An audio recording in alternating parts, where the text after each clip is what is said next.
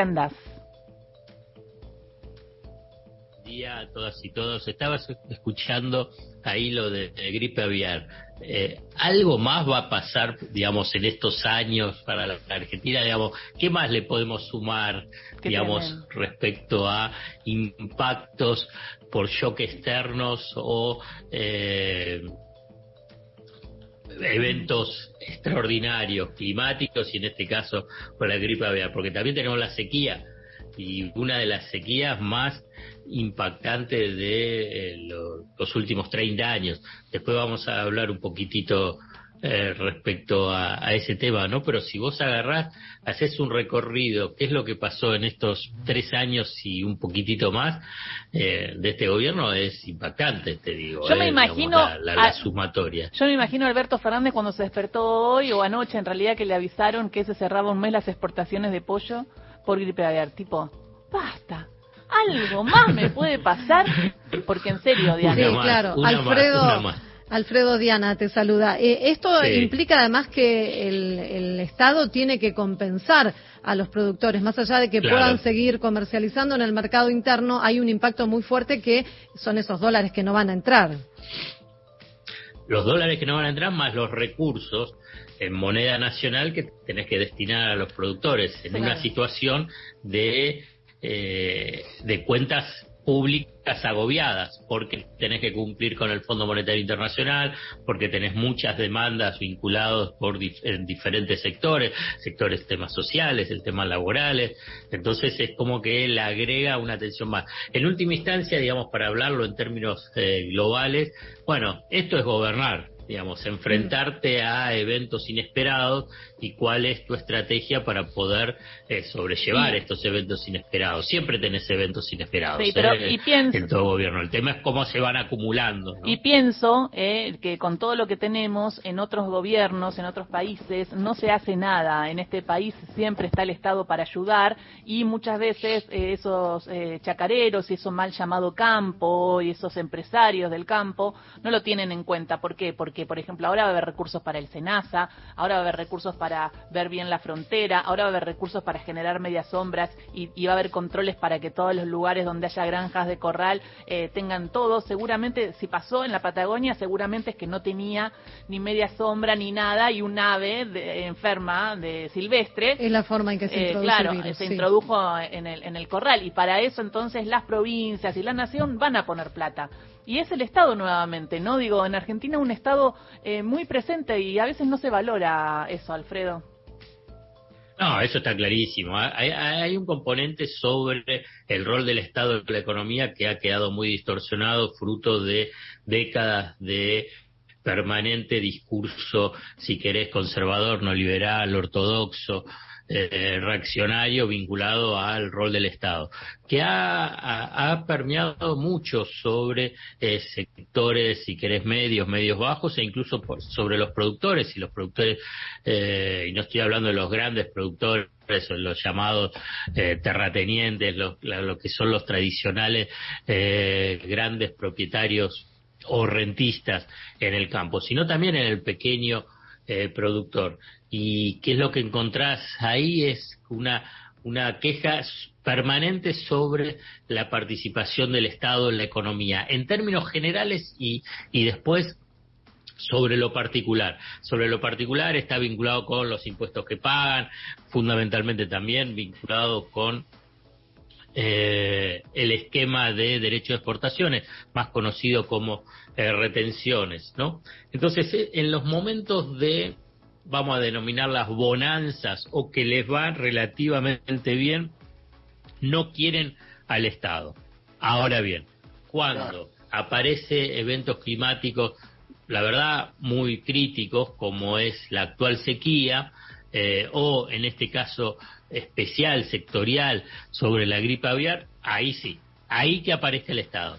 Ahí que el Estado salga al rescate, sí. No, Alfredo, yo eh, te iba a preguntar sobre esto. Es la oda del Estado bobo, ¿no? Lo que eh, los productores quieren un Estado bobo, que nunca les cobre y siempre les dé cuando necesitan. Es raro, es raro. Eh, o, es ideológico. Está, bien, pero ideológicamente también es, raro, Alfredo, porque si vos denostás el Estado, denostás el Estado, bueno, no lo querés ni, ni, que, ni para que te cobre, y después si no podés producir, no sos competitivo, como le gusta decir a ellos, si no sos competitivo, bueno, tendrás que vender tu campo como pasó ya en la Argentina. Alfredo. Bueno, ahí me voy a, me voy a poner en, la mente conservadora eh, de esos productores, de los grandes, medianos y chicos.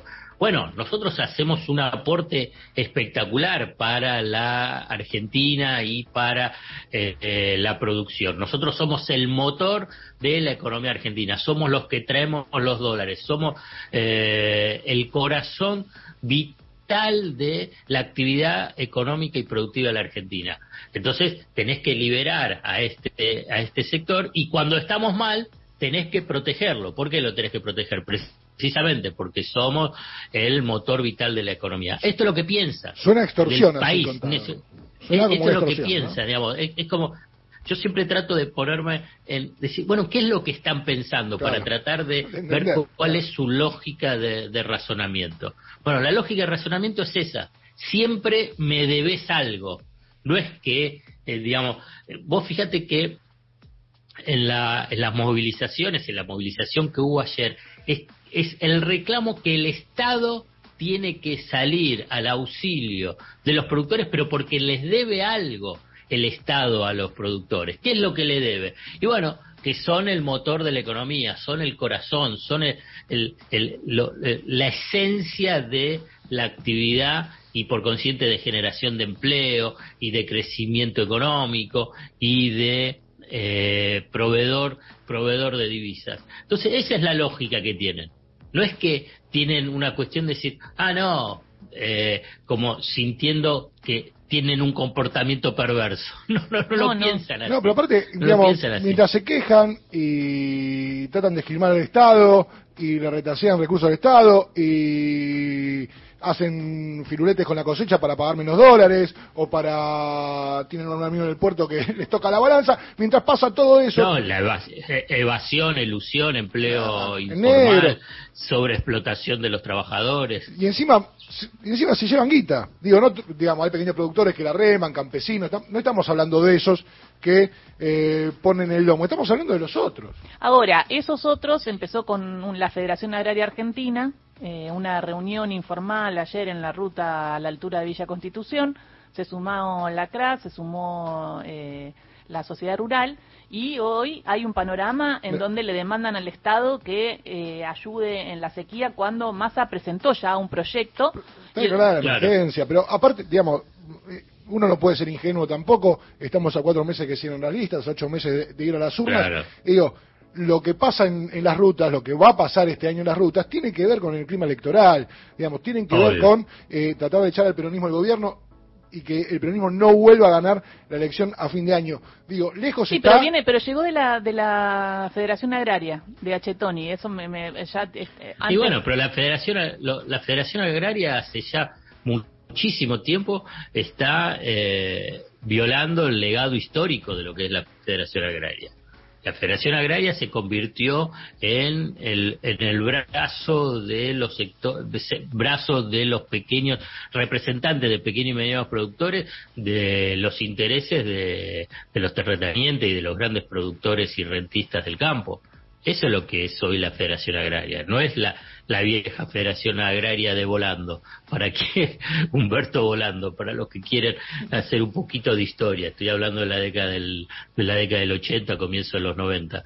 Eh, es una federación agraria que, la verdad, ya no, no, no, no, no representa esos intereses de ese viejo chacarero es de rentistas y además los dirigentes sindicales, los dirigentes gremiales. Además, como mencionabas, Agustín, digamos, hay, hay una cuestión política muy, muy clara, muy, muy clara de este, de este grupo que, que, y que tenés, incluso vos fíjate, se ha radicalizado tanto esto, lo que se llaman productores autoconvocados, que quedaron a la derecha de la derecha de la mesa de enlace. Imagínate lo que es.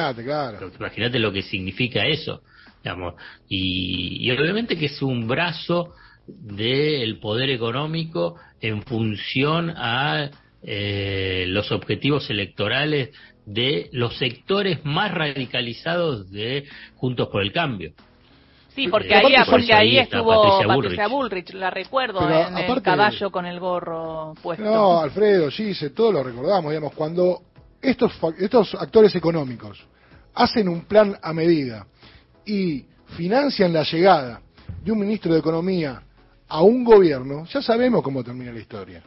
De un Gibor para acá ya está contada esa historia. Digo, cuando el, tema el tema son las excusas porque acá tenés un gobierno que frente a la sequía está haciendo cosas pero ellos te redoblan la apuesta y decís no hace más pero no importa porque no están anunciadas las medidas esto es una de las cuestiones también de la perversidad de las movilizaciones. Pero por supuesto. Eh, a principios de febrero, Sergio Massa presentó todo un paquete de, auxilio al sector. No, pero no importa porque, claro, eh, al gobierno le cuesta tanto comunicar tanto comunicar, incluso las cosas que son que hace bien, que son atinadas, que tienen que ver con el criterio y con la demanda puntual, que rápidamente estas acciones en la ruta, amplificadas por miles y miles de medios locales y por grandes medios nacionales, terminan eh, convenciendo a la gente que el gobierno le da la espalda al campo, cuando es al revés. Claro, y, ahora y ahora los transportistas también están de paro. Bueno, quería un poco el análisis en unos minutos y después ya nos vamos al Senado porque los senadores están sentados y a las 11 abre abre todo Cristina. A las 11, ¿no? Abre 11 en punto, sí, señor. A las 11 en punto abre Cristina. Sí. ¿Habla un poquito? No, mínimo, mínimo. Mínimo.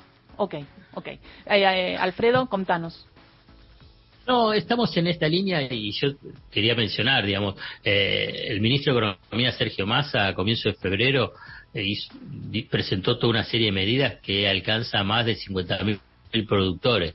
Digamos, si vos fijate a dónde se hizo la movilización ayer, pero abarca a productores de Santa Fe, Entre Ríos, Corrientes y Chaco, también a de Córdoba, Buenos Aires y Salta, donde después lo que tenés, además de las medidas a nivel nacional, también después eh, hay medidas a nivel provincial, de los gobiernos provinciales, cuando declaran la, emergencia agropecuaria. Eh, rápidamente, digamos, te voy a eh, enumerar algunas de las medidas que anunció el gobierno nacional y que están vigentes, no es que hay que esperarla. Digamos, ah. suspensión de los anticipos impuestos a las ganancias, suspensión de juicios de ejecución fiscal y de embargos de cuentas corrientes, desafectación del cálculo del impuesto a las ganancias a los productores que hayan realizado ventas forzosas de Hacienda por el impacto de la sequía, refinanciación de, pasivos, eh, nuevas líneas de créditos con tasas subsidiadas para atender las cuestiones comerciales y capital de trabajo y el pago de los arrendamientos, o sea, lo de los alquileres para la próxima campaña. derogación de la resolución del Banco Central que incrementa el costo financiero de los productores de soja. Eh, entonces, más lo que yo te mencionaba antes, que hay un, paquete financiero del Banco Nación para la refinanciación de, eh, de créditos de quienes obviamente estén en emergencia agropecuaria. Son 20 mil millones de pesos para nuevos créditos para el sector. Entonces vos agarrás y te decís, bueno, que no está haciendo nada el Estado Nacional.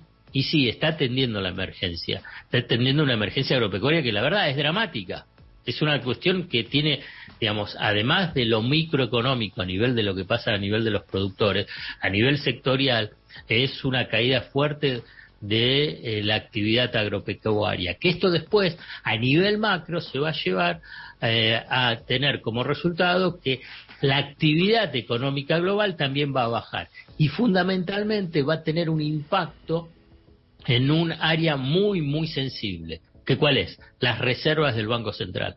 Estamos, vas a tener menos producción, esa menos producción te va a implicar que vas a tener menos exportaciones y hoy el complejo agroexportador sigue siendo clave como proveedor de eh, divisas al Banco Central. Muchísimas gracias, Alfredo, por bueno esta reflexión que vamos a seguir hablando. La semana que viene es la Expo Agro. Imagínate que siempre ahí está presente el Banco Provincia, el Banco Nación. Va, fue el gobernador la vez pasada, fue el ministro de Economía. Eh, está toda esta intención de generar lazos con el campo, un campo que parece estar jugando políticamente de alguna manera. Muchísimas gracias, ah. Alfredo. Vamos hablando. Dale, dale, un abrazo grande para todas y todos. Beso. Alfredo Zayat pasó, por ahí vamos. De 10 a 12. La segunda mañana tiene voz de mujer.